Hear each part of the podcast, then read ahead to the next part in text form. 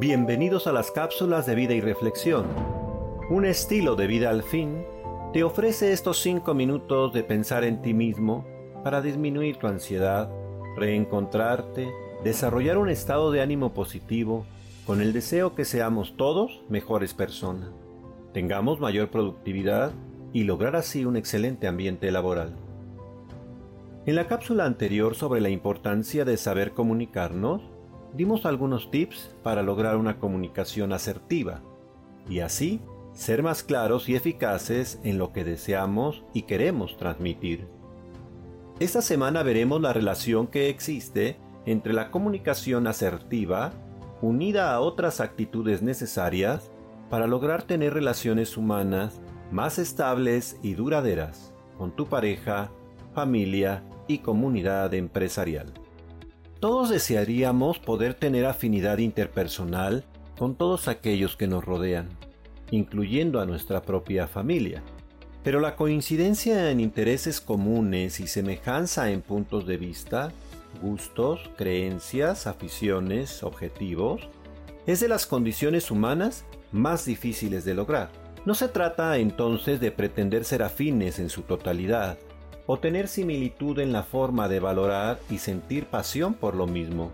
Lo que sí es importante a tener siempre en cuenta es el valor del respeto y de la empatía por el otro, por su sistema de valores y pasiones, animarlo y en la medida de lo posible contribuir a su desarrollo y realización personal. La afinidad no implica entonces la plena coincidencia en la forma de pensar de sentir o actuar ante situaciones concretas.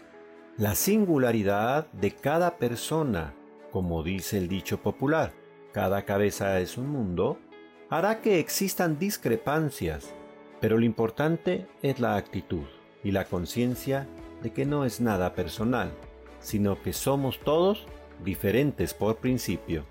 Es indispensable para mantener relaciones estables y duraderas tener una gran flexibilidad mental y emocional, no ser rígidos o dogmáticos, no rechazar a la persona en su integridad, ser conscientes en lo que coincidimos y saber que puede haber otros aspectos de la vida laboral, familiar o de entretenimiento en donde sí podamos coincidir. Así, no habrá lugar al resentimiento, al revanchismo, a la indiferencia, al odio o al rencor. Por lo tanto, por encima incluso de la comunicación, de la puesta en común, de nuestra forma de pensar o de resolver problemas, lo más importante en toda relación humana es el respeto mutuo. El respeto no puede perderse nunca. La valoración de la dignidad e integridad de cada persona está por encima de nuestras diferencias.